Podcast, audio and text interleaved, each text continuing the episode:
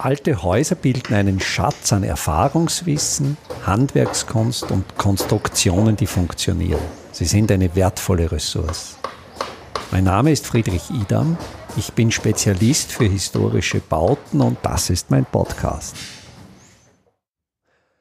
In der heutigen Episode des Podcasts Simple Smart Buildings spreche ich mit Günter Kein über das Thema Energie einsparen durch körperliche Arbeit.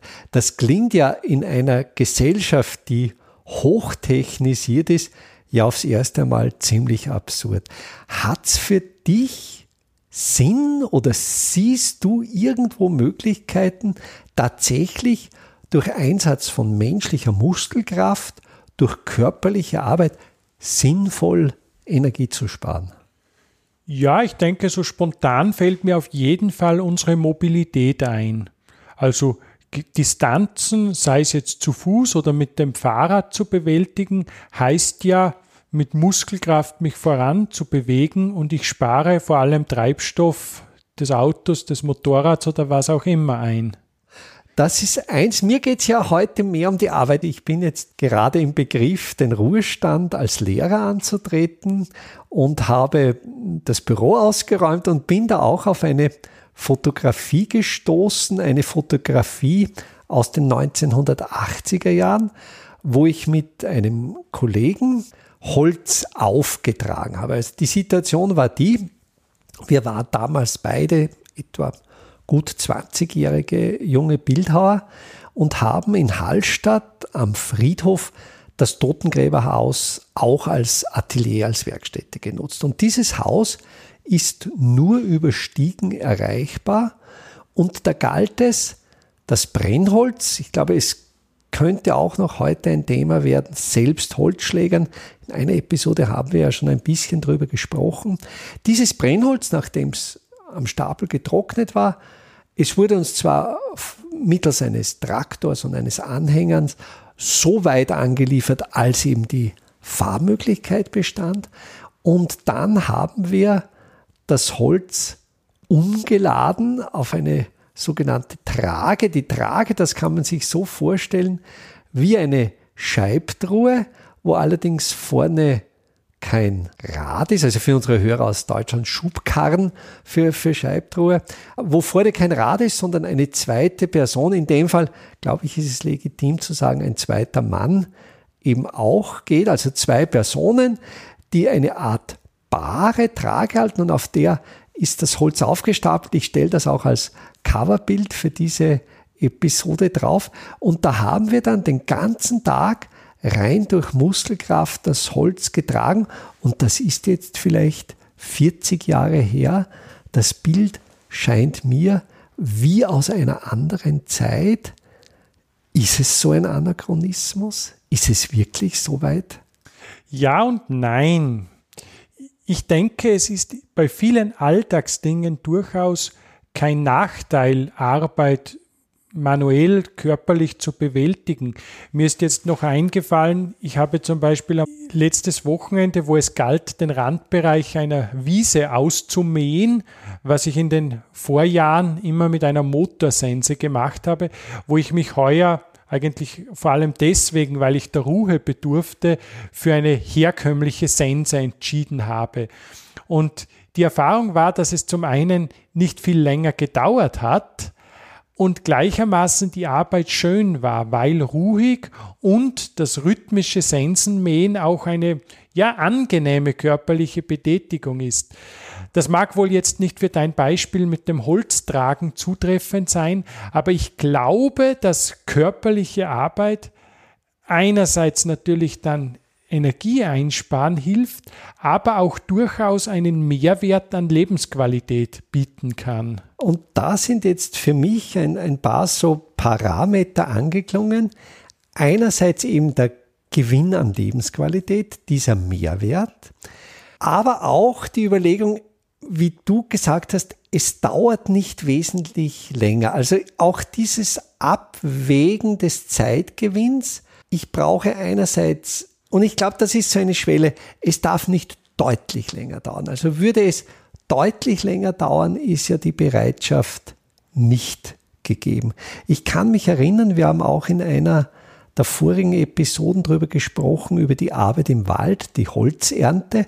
Und wenn ich mich richtig erinnere, hast du erzählt von deinem Großvater, der Äste bis zu einem gewissen Durchmesser mit der Hacke entfernt hat. Einfach auch sogar, wenn ich mich korrekt erinnere, mit der Argumentation, es geht schneller.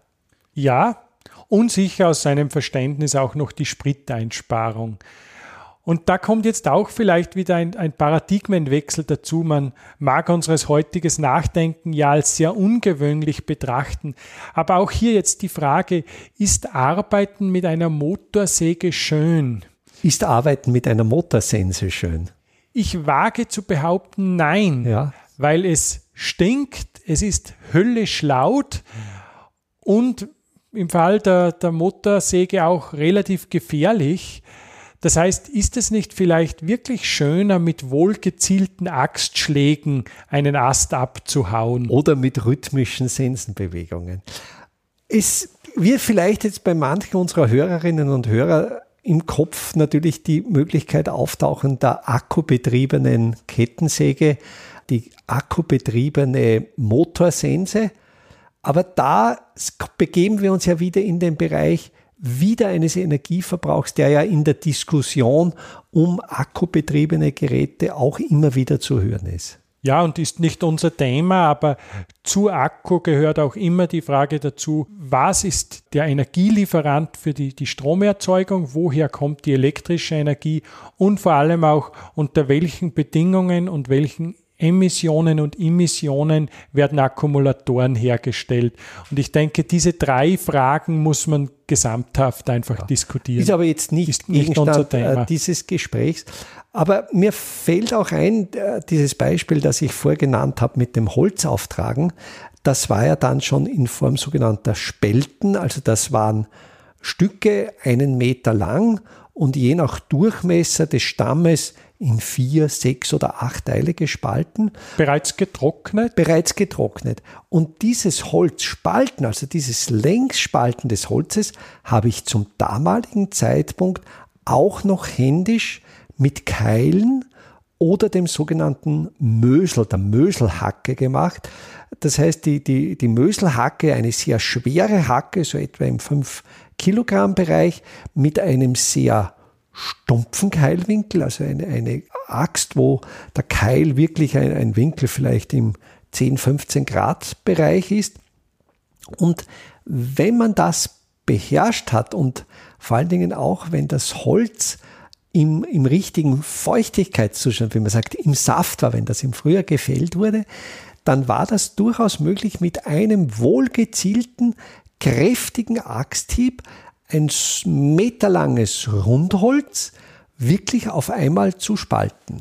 Ja, ich kann das bestätigen. Ich habe gerade jetzt wieder die Erfahrung gemacht, ein, ein, einer meiner Onkel, ein begeisterter Hützer, wie man sagt, also jemand, der, der gerne ins Holz geht, der, der Holz gefällt hat und gesagt hat, genau das, was du schilderst, das ist so eine gute Buchenholzqualität, dass es fast ein Verbrechen wäre, eine Spaltmaschine einzusetzen und der das richtig genossen hat, sozusagen zu erkennen, wie der, der jeweilige Rundling spaltet und dann das einfach mit einem Schlag auch durchzuführen. Wenn es, es gibt natürlich auch Hölzer, die nicht auf einen Schlag spalten, vor allen Dingen Weichhölzer. Ich weiß, Fichten, Holz. Fichtenholz oder vor allen Dingen auch Fichtenholz so ganz nahe am Stock, also der erdnahe Teil des Stammes, das sind so die ersten Meter, haben oft so eigentümliche Drehwuchsformen, manchmal sogar Wechseldrehwüchse. Und da habe ich die Erfahrung gemacht, die sind mit der Möselhacke eigentlich nicht zu spalten. Und da habe ich von meinem Vater eine Technik gelernt, der hatte äh, sehr, sehr flache Keile, also mit einem sehr spitzen Keilwinkel, vielleicht im 4-5 Grad Bereich. Und das waren die sogenannten Schneidkeile. Das heißt, den hat man einmal angesetzt und zwar so schräg über die Hirnholzfläche, also nicht in Längsrichtung, so wirklich schräg angesetzt, also so eine Mischung zwischen radial und, und axial. Und dann eben zum Kern des Stammes zielend, dann diesen sogenannten Schneidkeil einmal eingetrieben und dann hat sich ein erster Spalt gezeigt und dann wurde ein Keil mit einem stumpferen Keilwinkel eingesetzt und diese wurden natürlich mit einem sehr schweren Vorschlaghammer eingetrieben und ich kann mich aber erinnern, ich habe schon eine tiefe Befriedigung genossen, so wie du das vorher von deinem Onkel beschrieben hast, wenn ich dann mit, Körperkraft das Holz gespaltet habe. Und das war als Kulturtechnik in den 1980er Jahren eigentlich Standard. Da kamen die ersten hydraulischen Spaltmaschinen so langsam auf. Ja, und die haben ja nicht nur Vorteile dadurch, dass man mit, mit Motorkraft Holz irgendwie spaltet, egal ob sozusagen da jetzt die Spaltrichtung passt oder nicht, entsteht ja eine große Menge an hölzernen Splittern, an, an Abfällen letztlich. Und das händische Spalten erzeugt natürlich viel sauberere Arbeitsergebnisse. Weil man nachdenken muss, es zwingt einen letztlich, der Einsatz oder sagen wir es so, es gibt beim Einsatz von Muskelkraft eine direkte Rückkopplung, die einem eigentlich zum Energiesparen animiert und das ist das Nervensystem des eigenen Körpers. Ja, und es ist vielleicht jetzt bisschen philosophischer gedacht, die Limitierung der menschlichen Kraft, das Haushalten mit einem menschlichen Maß, auch ein, eine Zukunftsstrategie. Und das bringt mich jetzt ein bisschen zurück wieder zu deiner Eingangsfrage. Was für mich natürlich jetzt schon im Raum steht, ist auch die Frage, ob zum Beispiel das Auftragen von Holz, was doch eine eher elementar brutale Arbeitssache ist, ob das nicht auch gut ist, dass wir uns von solchen Arbeiten gelöst haben. Wie siehst du das? Also mein Rückblick dieses Auftragen, ist ja eine völlig sinnentleerte, stupide Arbeit. Ich bin mir hier wirklich eher wie ein Tier vorgekommen oder wie ich mir vorstelle, also wie ein Maulesel, der hier den ganzen Tag immer wieder dieselbe Strecke geht, habe aber zugegebenermaßen am Ende des Arbeitstages eine ganz, ganz tiefe Arbeitszufriedenheit empfunden. So tief, dass ich das jetzt 40 Jahre später noch immer in guter Erinnerung habe, dass ich weiß, einen Tag lang wirklich angestrengt zu gehen und dann mit einer unglaublichen körperlichen Müdigkeit ins Bett zu fallen, aber mit dem Wissen, etwas geschafft zu haben, für den nächsten Winter mhm. den Brennstoffvorrat zum Haus gebracht zu haben. Ich kann mir allerdings vorstellen, wenn man das einen Tag, zwei Tage im Jahr macht, ist das in Ordnung. Natürlich so eine Arbeit tagtäglich zu verrichten, das denke ich, ist dann wirklich menschenunwürdig. Das ist vielleicht jetzt auch ein wichtiger Gedanke. Ich glaube, dieses viechische Arbeiten, wie du es genannt hast, mag wirklich in begrenztem Ausmaß dem persönlichen Glücksgefühl sogar zuträglich sein. Und da jetzt im Kontext des Energiesparens natürlich die Überlegung, dass man ja manche dieser Elemente der harten körperlichen Arbeit vielleicht wohl dosiert, gezielt ins eigene Leben einbaut, weil es einem dann, so jetzt die These, gut tut und sogar hilft, Energie zu sparen. Die Frage ist, bewegen wir uns wirklich in ein Umfeld, wo zum Beispiel das Auftragen von Holz, das Mähen mit einer Sense, was auch immer, hinreichend viel, in dem Fall fossile Energie einspart, sodass es jetzt wirklich Sinn macht? Würden wir uns anschauen, wie sah der Energieverbrauch in den 1980er Jahren aus? Natürlich ist es wieder ein gesellschaftliches Gesamtbild, aber ich habe eine Statistik gelesen, das bezog sich auf den Energieverbrauch zur ersten Ölkrise Mitte der 1970er Jahre.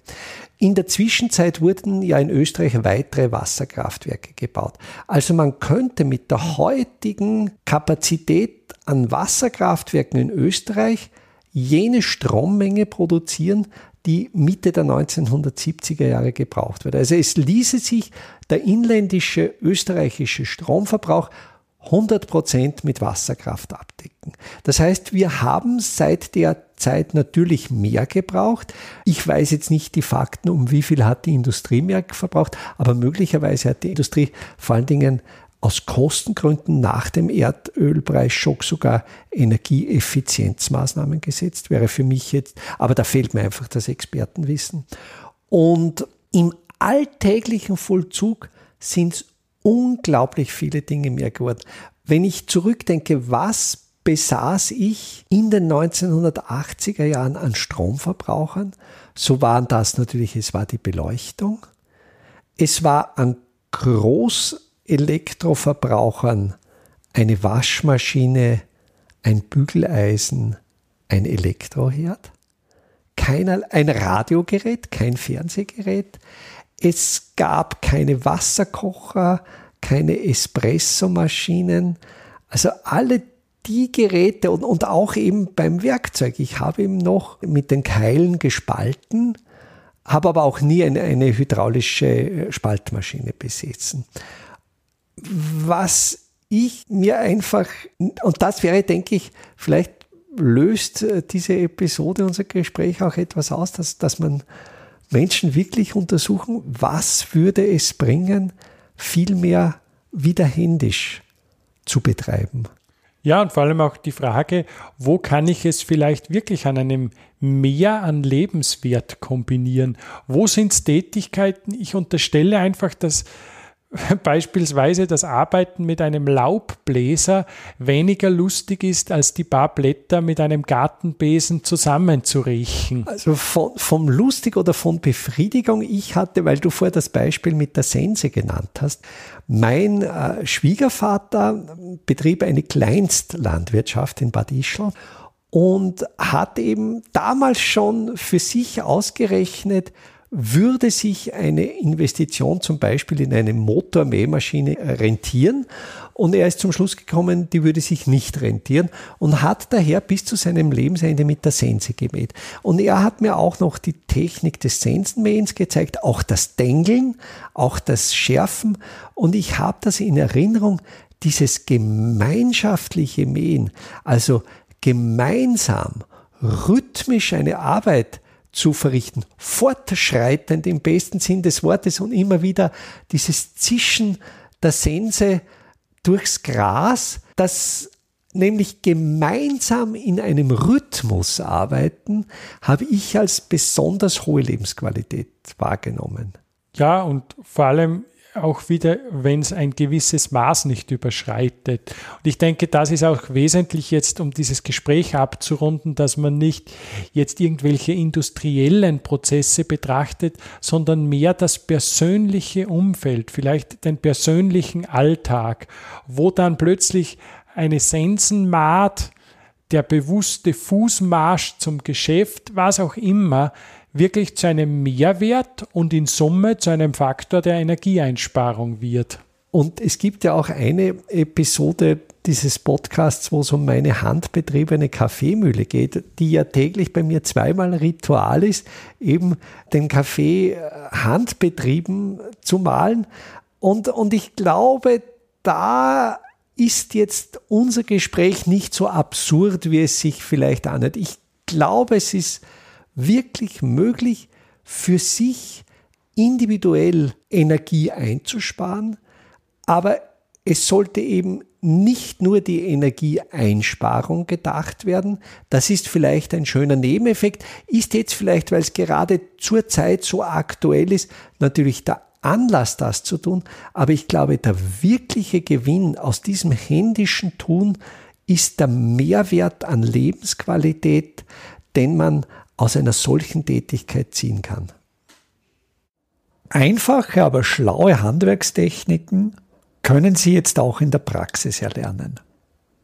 Im Rahmen der Kulturhauptstadt Europas 2024 Bad Ischl bieten wir Ihnen im Salzkammergut heuer Workshops zu Arbeitstechniken der Simple Smart Buildings an. Es wird dabei ums Kalkbrennen, Kalklöschen und den gekonnten Umgang mit Kalkmörtel gehen.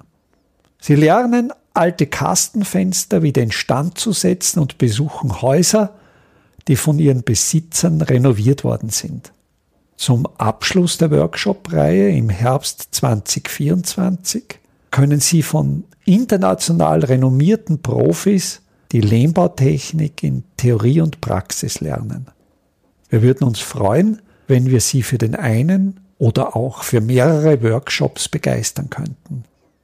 Alle Termine, den Workshop-Folder zum Download und den Link zur Anmeldung finden Sie auf der Startseite meiner Website www.idam.at.